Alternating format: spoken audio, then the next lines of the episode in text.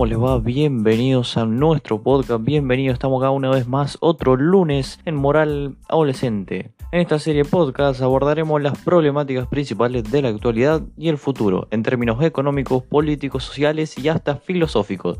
Todo esto desde una perspectiva adolescente tratando de exponer más nuestros puntos de vista y los enriquecedores debates que se generarán a partir de ellos.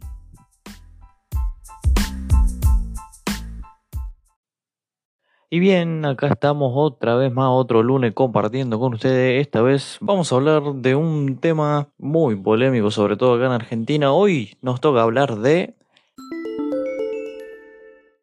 impuestos. Y como no, comenzamos hablando de impuestos, como siempre, recordando cómo es su historia, cómo es la historia del impuesto.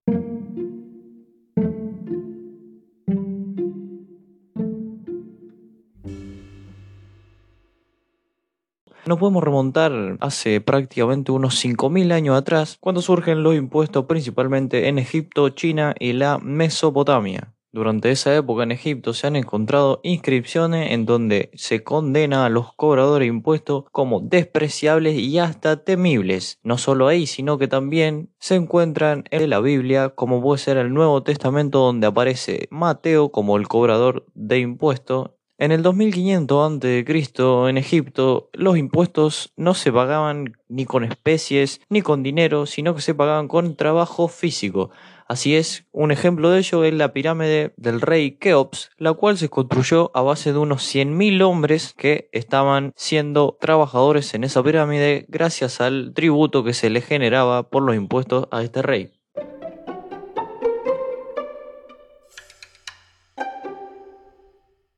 Y bien, ahí fue cuando surgieron los primeros impuestos, pero los más importantes, como no, se destacan sobre todo en Roma y en la antigua Grecia. En Roma se solían pagar hasta peajes. Sí, señor, en la utilización de rutas y puentes se cobraban lo que se llamaba como portazgos que eran impuestos que cobraba la ciudad de Roma para recaudar dinero y seguir construyendo esas carreteras, ya que Roma se destacaba principalmente por la innovación en lo que es obras públicas, construyendo por ejemplo la vereda, fue una de las primeras ciudades que la implementó, y hasta los desagües y los canales que pasaban por debajo de las casas Además, en Roma también se decretó un impuesto del 1% en todas las transacciones del negocio. Fue el primer impuesto universal que se decreta en una ciudad. A este impuesto se le llamaba centésima. Pero Roma no comenzó cobrando el impuesto a sus ciudadanos, sino que los impuestos los cobraba sobre los pueblos conquistados. Es decir, que gracias a su gran poderío militar, sobre todo los pueblos que Roma conseguía conquistar, se le cobraba un impuesto muy alto, sobre todo a la tierra y el suelo, y también a los frutos o semillas que necesitasen o produciesen. En este último, los frutos y semillas se le cobraba un 10% y de ahí surge el famoso diezmo que se generaba a partir de estos productores, donando un 10% de toda su cosecha hacia la ciudad, hacia el estado de Roma. Y bien, nos remontamos ahora al 5 a.C. y volvemos a Grecia. Sí, señor, estamos en Grecia ahora, donde se situaba la principal puerta de comercio, el puerto más importante del mundo en esa época que era el puerto de Pireo, donde Grecia, aprovechando su gran poderío económico y, al ser el centro del comercio mundial, realizaba las transacciones de semillas y alimentos, es decir, hacía una especie de compra y venta y esto se le sumaba un 2%, por lo cual en Grecia ahí se recaudaba un poco también con ese 2% de arancel. Además encontramos en Grecia el tesoro de Delos, donde se encontraba todo lo recaudado en Atenas. Todo lo recaudado se utilizaba principalmente para la fabricación de armas y la preparación del ejército para la guerra. Y ya remontándonos a la Edad Media nos encontramos con el diezmo eclesiástico, en el cual la iglesia obligaba a todos sus ciudadanos a pagar un impuesto del 10% de su beneficio a la iglesia. Y además también en esta época, al haber muchas guerras y muchos conflictos, se pagaba por protección. Los señores feudales necesitaban protección, por lo tanto, un campesino o varios campesinos iban, ocupaban sus tierras y le pagaban al feudal dueño de esas tierras un porcentaje de su cosechas, si estaban cosechando, o de ganancias de cualquier cosa de lo que estén haciendo en esas tierras.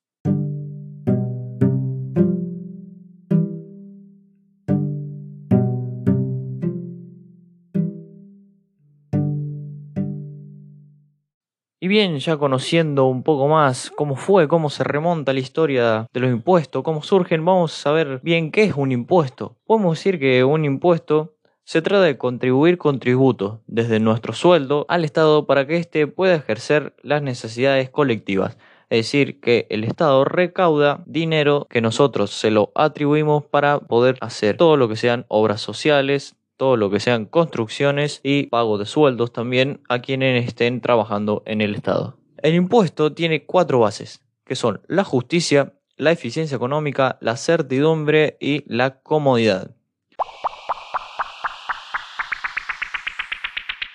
Comenzamos explicando cada una de ellas con la justicia. A esta base de la justicia la podemos comentar como la colaboración de la población para las obras ciudadanas. Esto plantea que a mayor colaboración, es decir, a un impuesto mayor que recaude el Estado, va a haber muchas más obras públicas y de mejor calidad.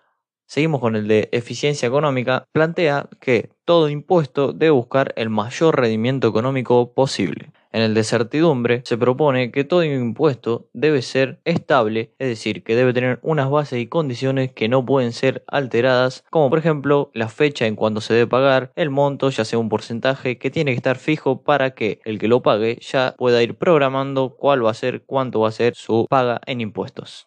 Y en el de comodidad, que se busque cobrar los impuestos en el mejor tiempo posible. Es decir, que cuando la población obtenga más dinero o cobre más, ahí es cuando el impuesto se va a cobrar, ya que la población va a tener más capacidad de pagarlo.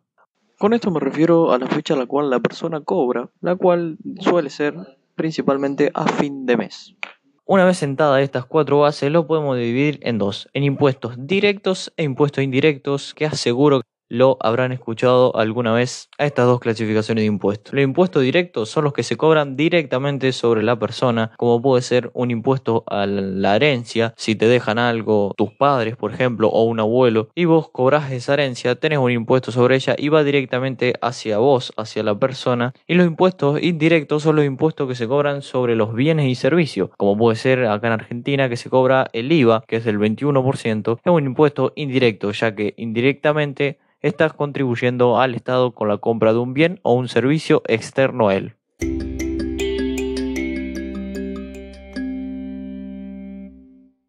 Y bien, vamos a ver ahora un poco los impuestos a nivel mundial, algunos impuestos los más importantes como suele ser el IVA, cómo se manejan a nivel mundial, cuánto es, cómo lo podemos comparar con Argentina. Comenzamos con el impuesto, el IVA. En Estados Unidos, el IVA no tiene un monto fijo, sino que se adapta según el bien y servicio y puede ir desde nada, desde el 0% hasta el 11%, un IVA muy bajo en comparación con Argentina. En el caso de Canadá, el IVA es del 5%. En Suiza podemos encontrar un IVA del 8%.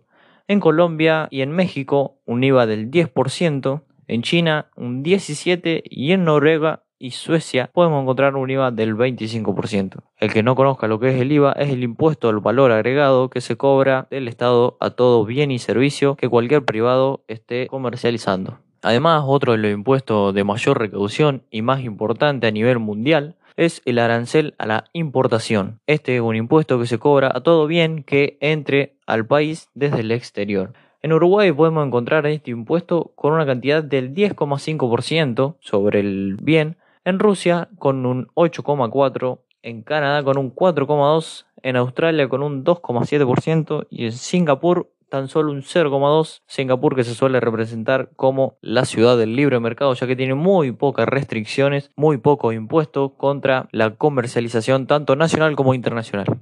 Y bien, algo para destacar que me pareció muy interesante, el impuesto a la efectividad del trabajo. A ver, ¿qué es esto? Es la diferencia de pago que hay entre lo que paga el empleador al empleado versus el salario que le llega al bolsillo del empleado, descontando todos los impuestos, desde lo que paga el empleador hasta el empleado podemos ver que en Latinoamérica va desde un 20% hasta un 35%, excluyendo Argentina, que vamos a ver el caso más adelante, y en Europa de un 25% a un 40%. ¿Qué es este 25, este 40%? La diferencia que hay entre el salario que te llega al bolsillo versus el salario que podrías tener si no hubiese impuestos. Ahora vamos a ver los casos puntuales. En Estados Unidos un 16% de diferencia, en Canadá un 19%, en Australia apenas un 6%, en Chile un 28, en Perú un 19, en Suecia un 31 y en Noruega un 20%. Como vimos tanto con el IVA como en este impuesto, vemos impuestos muy altos, sobre todo en los países nórdicos, un caso muy importante en el cual se aplican impuestos muy altos y aún así tienen una sociedad perfectamente equilibrada y con grandes ganancias económicas, un tema muy interesante a tocar un poco más adelante.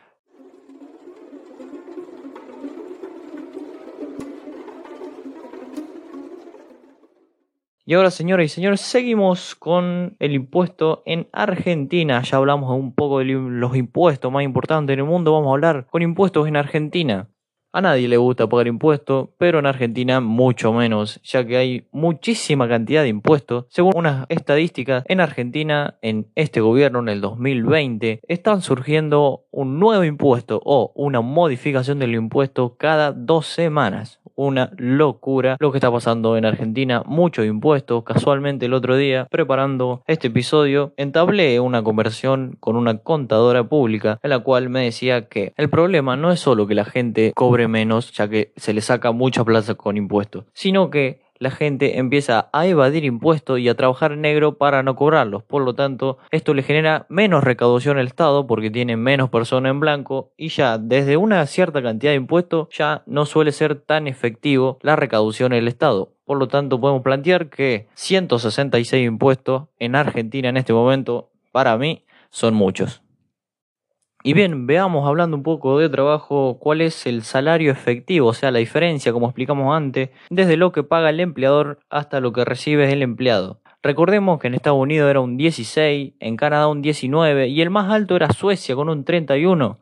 Pero acá en Argentina batimos todos los récords, señoras y señores. El salario efectivo en Argentina es del 67%. Sí, señor, escuchaste bien, 67%. Es decir, que si vos cobras 100 pesos que paga el empleador, a tu bolsillo llegan 30 pesos aproximadamente. Una locura, 70 pesos de esos 100 se lo comió el Estado. Pero bueno, sigamos. Además, los aranceles de la importación en Argentina, recordemos en Uruguay era un 10%, en Rusia un 8%, en Singapur un 0,2% pero acá en Argentina la tenemos en un 16,6, lo que hace que los servicios y bienes que vienen desde el exterior con esta alícuota tan grande valgan mucho más caros acá que en otros países. Además, el otro día, recapitulando en un libro que había leído sobre la historia económica argentina y las proyecciones futuras, en una gráfica se mostraba cómo, según la cantidad de impuestos que tenía un país con la recaudación, en el cual se ponía que si cobraba, por ejemplo, 10 mil millones en impuesto total le quedaba al Estado, debía recaudar un 5% del PBI, por ejemplo. Pero en Argentina, según la presión tributaria que tiene, debería de recaudar un 17,5% del PBI en temas de impuestos pero en realidad está recaudando solamente el 8%, es decir, que cobra un montón de impuestos y no recauda todo, sino que recauda la mitad de lo que debería recaudar. ¿Esto por qué? Bien, como hablábamos anteriormente, esto es porque, uno, la gente evade un montón de impuestos, porque el que tiene grande fortuna o tiene mucho dinero debe pagar una cantidad excesiva de impuestos, por lo tanto se inclina por la evasión antes de pagarlos. Y también por el trabajo negro, porque mucha gente prefiere trabajar en negro, para que no sepa lo que es el trabajo negro, es el trabajo ilegal sería, ya que no está contratado por nadie, no tiene obra social, no tiene seguro, no tiene nada de eso, al contrario que el trabajo en blanco, que sí está contratado por alguien y tiene todas las prestaciones. Por lo tanto, mucha gente trabaja en negro y no paga todos estos impuestos, decide no hacerlo, ya que si no cobraría, como dijimos antes, un 67% menos. Además, en la charla que tuvimos con la contadora, como les contaba, no es solamente el problema el precio de los impuestos, sino que es la cantidad, porque me mencionaba que en otros países, por ahí cuando trabajás, cobras y tenés que pagar solo dos o tres impuestos, o uno solo inclusive, que son generales. Acá no, acá tenés que pagar 30 impuestos, todo distinto, te sacan un poquito de cada lado y además te cobran el mismo impuesto tres veces. ¿Por qué? Bien, porque te lo cobran a nivel provincial, te cobran otro impuesto a lo mismo, pero a nivel nacional, y otro impuesto lo mismo, pero a nivel comunal. Es decir, te lo cobran en tu ciudad, en tu provincia y en tu país. Lo mismo tres veces. Pero bueno, hablando de impuestos, me va a decir, bueno, entonces poner impuestos está mal, siempre tiene que haber un puesto más bajo, porque acá nos cuestionamos todo, obviamente ni todo es tan bueno ni todo es tan malo. El impuesto en sí no es malo, lo que es malo es el gasto público.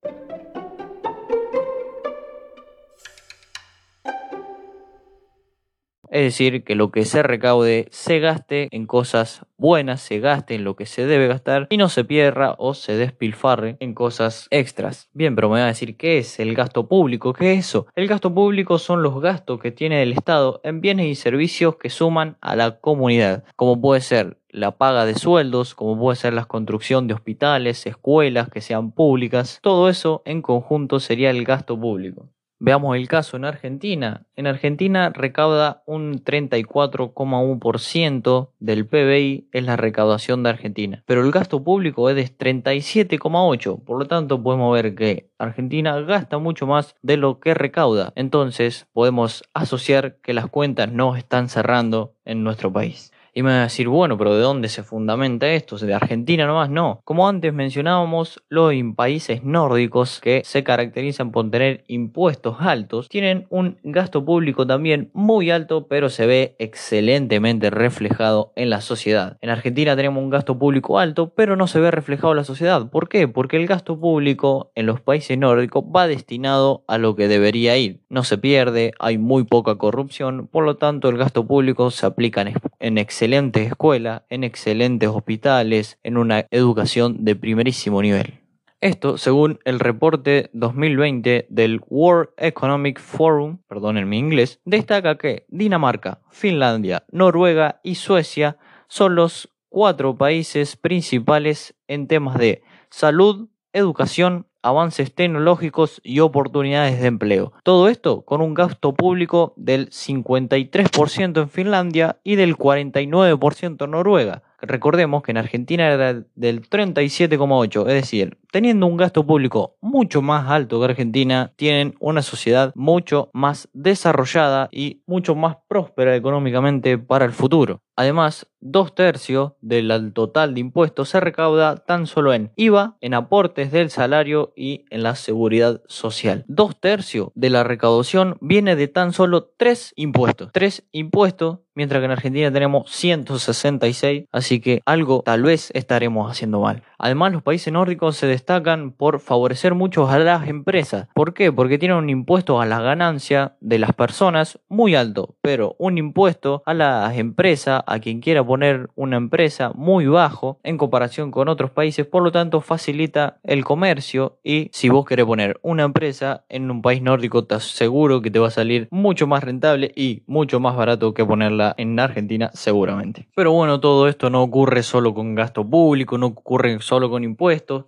sino que también en los países nórdicos podemos encontrar alto salario, una economía activa, un mercado laboral muy grande y con fuerte demanda, una internacionalización de las actividades, es decir, que se expande completamente al mundo y también otra cultura, según lo que estuve investigando, en Dinamarca se tiene otra vista totalmente impuesto, se lo ve como una aportación hacia la sociedad y no como una carga como la podemos ver en este lado de Latinoamérica, sobre todo acá en Argentina. Y bueno, aparte de ahí, tienen otra vista porque se, se ve que el dinero vuelve a la sociedad, es decir, lo que vos pagas en impuestos te vuelve en forma de excelente autopista, excelente oportunidad de empleo, un excelente país, una excelente economía y lo recaudado va al lugar que debe ir y no se pierde en el camino como suele ocurrir en muchos países de la TAM.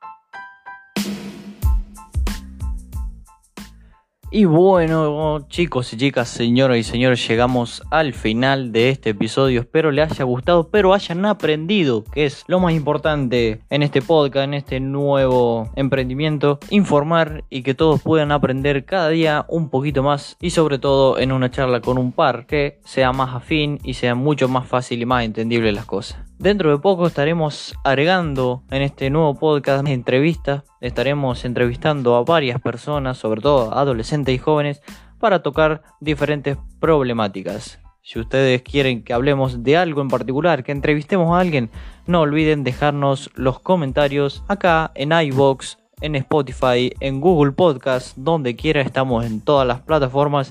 Y además tenemos nuestro sitio web, sí señor, moraladolescente.wordpress.com. Ahí nos pueden dejar todas las sugerencias, ahí nos pueden mandar un mail, se pueden contactar con nosotros. Si quieren participar de un podcast, están totalmente invitados hace una charla participativa con nosotros. No se olviden de seguirnos en iBox, en Spotify, en Google Podcast, estamos en todas las plataformas. Síganos, compartan el episodio si les gustó, compártanlo con un amigo. Así que no se olviden de compartirnos, de seguirnos. Espero que tengan una excelente semana, que disfruten el lunes feriado acá en Argentina. Que sigan disfrutando. Nos vemos el lunes que viene. Muchas gracias por escuchar. Adiós.